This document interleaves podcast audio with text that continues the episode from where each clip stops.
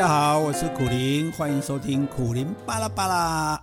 今天我们要来上课哈，诶，我们把我们的这个 podcast 里面叫做说话课啊、国文课啊、自然课啊，不晓得大家会不会觉得压力很大？我干嘛又要上课呢？哈，可是，呃，学习也不是只有在学校里学习啊，离开了学校，在社会上呢，也是还是要学习的，对不对？而且有很多东西呢，这个书上也是没有的哈，诶，只有这个古灵精怪，啊不是啦，只有这个。嘿 嘿诶，经经人生经验比较多一点的这个苦苓呢，可以来跟你分享哈，而且你这订阅又是免费的嘛，对不对？不要花钱就甭听嘛，哈。那我们来讲说话，我们之前就讲过哈，有很多话哈，我们不要讲这个话，就是这个话，就或者你要会听这个话，就人家讲这个话。到底是什么意思？到底是什么用意？哈，这个是要去深刻的去了解的哈。例如说，有一句话说啊，你很有潜力，我们对你有很高的期待。吼，一听到这样的称赞哦，你就感觉好像被灌了迷汤，你心里就乐坏了。哇，我很有潜力耶，对我有很高的期待耶。可是对方称赞的是什么呢？你想想看，是我的能力吗？不是诶。还是称赞我的实力，也不是诶，因为他没有说你很有能力呀，也没有说你很有实力呀，人家称赞是我的潜力诶，潜力是什么潜？就是潜水艇的潜诶，潜水艇的潜，那表示什么东西呢？就是潜水艇是在水面下的，是没有露出来的。换句话说，那是看不出来的，诶，看不出来的能力叫做潜力。哦，那。那那这很奇怪啊！那这样子讲，那人家说我很有潜力，是不是说我是看不出有什么能力，看不出我有什么实力？对方其实说的是我可能有看不出来的能力。哇靠！哎，哇靠！这不算脏话哈，就是诶讲了半天，原来这句话不是称赞人家的呀，这句话是否定你的能力，否定你的实力，然后只是说你可能有还看不出来的能力哦。因为如果有能力的话，我一定可以从某些方面表现出来嘛，对不对？那如果有实力的话，对方也不可能没有感觉到啊。那你现在不提这两种力，只说我有看不出来的潜力，那你跟我说没有力是是是有什么不同啊？你就是讲我没有力嘛，哦，你只不过是换了一个客气一点的说法了哈。意思就是说呢，其实他们根本看不出我有什么厉害的。啊，这是真是令人伤心的哈！如果你去找工作的时候，或者是你在工已经在工作的这个呃老板啊、上司啊、同仁啊、客户啊这样称赞你哈，那真的是很伤感情。所以呢，我们也可能要请大家哈，诶，不要没事说人家很有潜力哈，因为很有潜力的意思，接近于、相当于、等于、几乎是。没有能力哈，所以因为潜力嘛，那你将来能不能把这个潜力发挥出来？那谁也不知道啊！哇，这个这个话真的很安全的。讲这个话你对谁都可以讲，因为反正是看不出来的能力嘛。这个话也很负责，哎，反正是看不出来的嘛，所以将来有没有呢？我有我也不知道。那这个话呢也很有礼貌啊，你很有潜力哈，但是呢，哎，这其实是让人很伤心的说法哈，因为你等于间接的在说对方是没有能力的。好，所以我们必须要这个呼吁大家哈，当别人在说我们很有潜力的时候，我们可能要稍微的想一下，说，哎，那不然你至少可以说，我很有创造力呀，我很有想象力呀，哈，那那也好嘛，虽然那个也还蛮蛮虚的，蛮蛮空的，但是最少还觉得是是有的，对不对啊？那存在的一个东西，那你讲潜力就是一个不存在的东西，哦，那。接近于在讲对方是没有能力的，好，或或当然你说好听说啊，因为这个能力还没有被发掘出来嘛，还没有被开采出来嘛，所以我们看不到嘛，哈。那你这样讲当然是啦，可是对对方来说可能不是一件很开心的事情，哈。所以你很有潜力这句话已经很伤人了，下一句话更伤人，我们对你有很高的期待。你对我有什么期待呀？啊你就看不出我有什么能力了，你还愿意对我有所期待？吼，我真是感动到要哭了。没有想到，而且没有想到这个期待是很高的期待哦。所以我们讲说，我们在很多时候我们讲这个场面话啊，讲这种礼貌话，讲客气话，就是讲习惯了之后，我们会很随意的就脱口而出啊，是是是，哇，你真的是这个，呃，其实就像我们去婚礼上祝人家永浴爱河啊，永结同心啊。白头到老啊！其实我们自己心里面难道真的相信吗？哦，或者说啊，你这个小孩很聪明啊，你这个小孩未来前途无量啊，这个对，然后到底是哪一个量？是光亮的亮还是这个数量的量？哈，所以这其实是大成问题的哈。所以，呃，我们讲话讲这种。呃，称赞人家的话说，你要真心的去把对方的优点找出来，然后去称赞他啊，说，哎，你对这事，你对事情有蛮特别的看法，哎，你有你独特的观点哈，那这样起码人家也觉得说，好，这算也算是对我的一种肯定吧。或许说你不一定赞成我的看法，赞成我的观点，对不对？可是你现在居然说，哎，我除了说我很有潜力之外，间接等于说我没有能力之外，还说对我有很高的期待。啊，没有想到这个很高的期待，那是不是间接的说明我现在能力太低了，所以你才需要很高的期待？哦，所以你看，我们我们对你有所期待，就是你可以说我们希望你将来可以发挥出来，我们希望你将来可以努力工作，我们希望你可以在你的位置上发光发热，为我们的团体、为公司尽到应尽的责任，或者是能够这个呃发挥你的贡献。哦，那那都可以哦。可是你既然讲一个很高的期待，哈，那那是不是？要很高的期待，我的这个很低的能力才能够表现出来了。哦，所以这个呢，又一次的证实了说，你说一个人有潜力，哈，这不是什么好话，基本上是一个反方向的废话。哦，那要对这样的人有很高期待的，哇，那跟着是废话再加一级。哦，如果对方说要给我机会。哦，要挖掘我，要培养我，哦，那还可以哦，哦，对不对？那我也许还真的可以是从潜力浮上来，有一点能力，甚至更扎实的成为我的实力，哦，所以就是，所以这是这是对一个人的期许，对一个人的希望的时候，我们对他应该要有更具体的方式去告诉他说，哎，你我们可以来做什么事情，而我。觉得你适合做什么事情啊？你或许可以试试看走这一条路，你可以试试看发挥你这一方面的技艺哦。那我们来一起努力，一起合作，来培养，来造成这样的机会。我觉得如果是这样说的话，那也许还是有意思的。如果你直接的这样子就说哦，呃，没有让我有任何的机会啊，然后就说。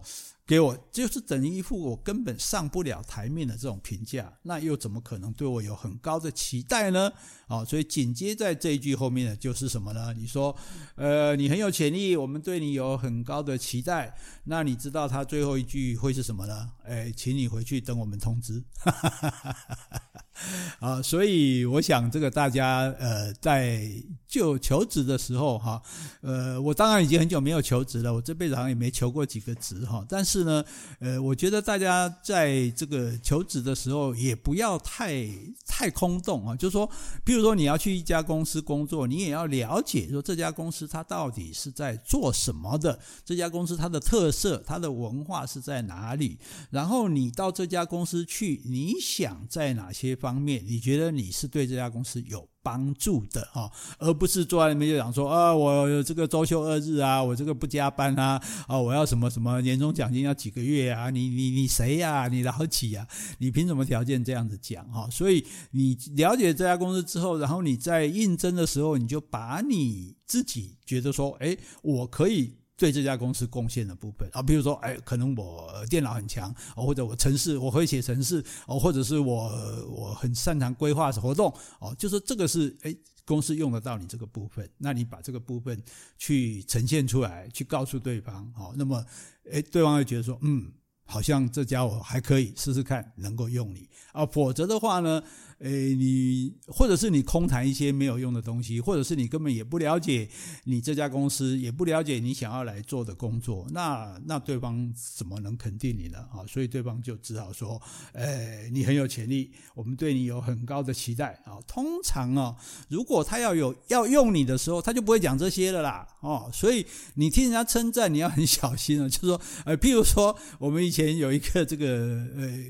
我们国雪霸国家公园的主任就很有意思啊。每次人家提出什么话，他就说，嗯，这类问题今后，咱爱好好啊来思考。哎，就是讲这类问题今后，就肯定对方说你问题问得很好。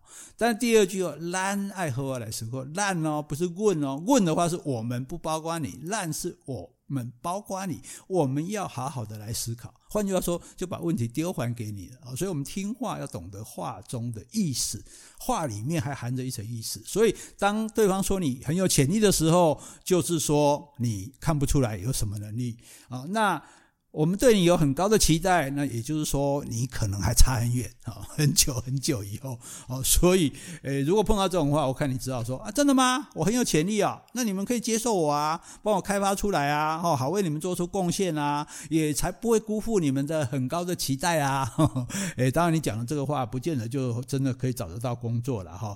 诶，但是呢，最起码哈，你可以这个知道说你。哎，这一次的应征是不是成功的？好，这是给大家做参考。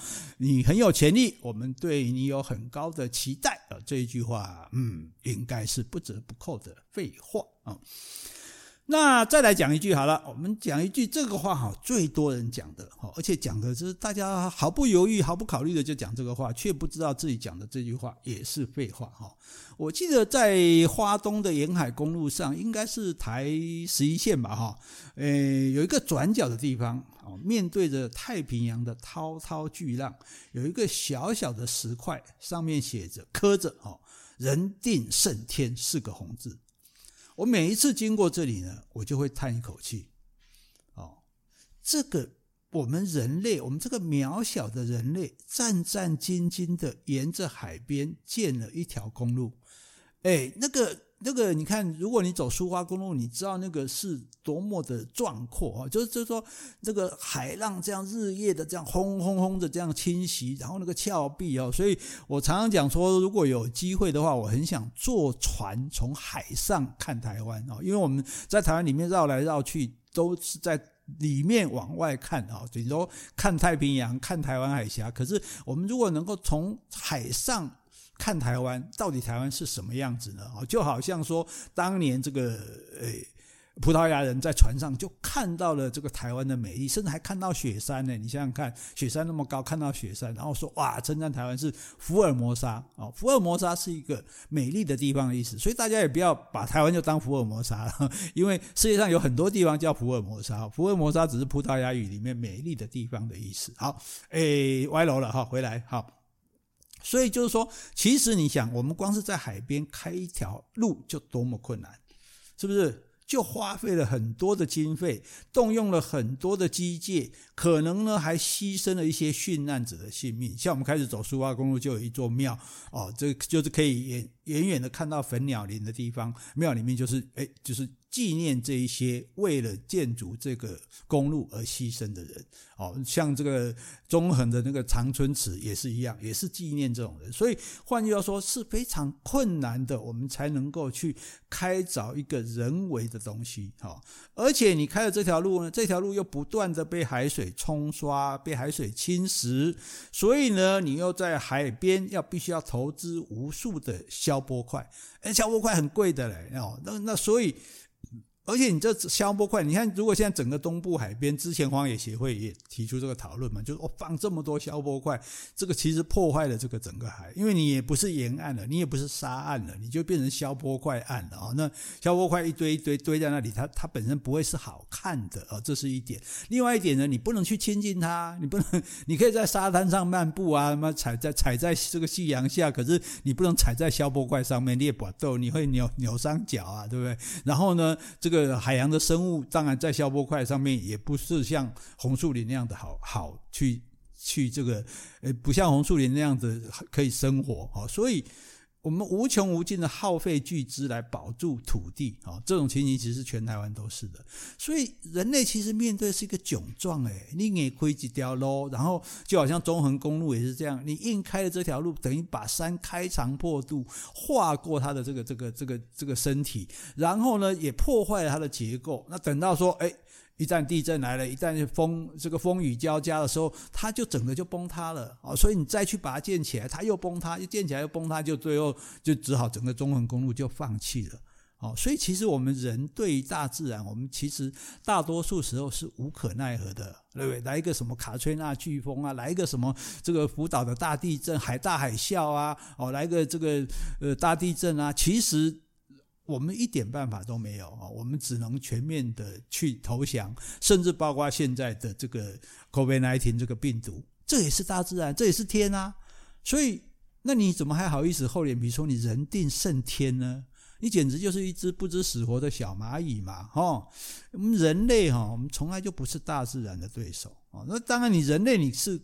可以恣意的去开发啦、垦殖啦、哈破坏自然啦、哈那为了要建设更好的生活环境嘛，你就像我们刚刚讲卡崔娜，像在美国的纽奥良，它为什么卡崔娜飓风会造成这么严重的后果呢？它就是把红树林全部砍掉。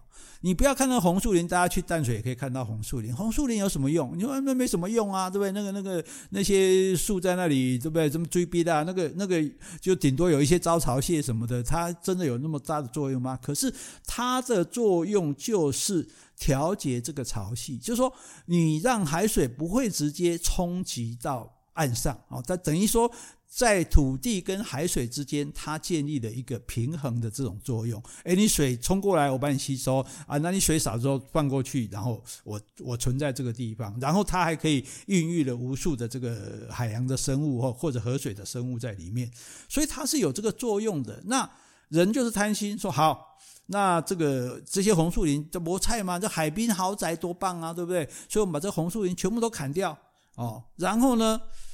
我们在这个地方盖房子，可是呢，你要盖房子，这个地方又比海平面低，哎。比海平面低的地方，照理说是不能盖房子的。哎，这个我们以前读这个，诶，小学的时候应该有读过，我不知道现在还有没有哈。就是荷兰的小孩，因为荷兰也是整个海平面比较低嘛，哈那所以他们这个盖了很多堤防，然后堤防破了洞，所以这小朋友就去塞住这个洞哈。这大家不晓得这个有没有听过这样的故事哈？但基本上比海平面低的地方是不可以盖房子的。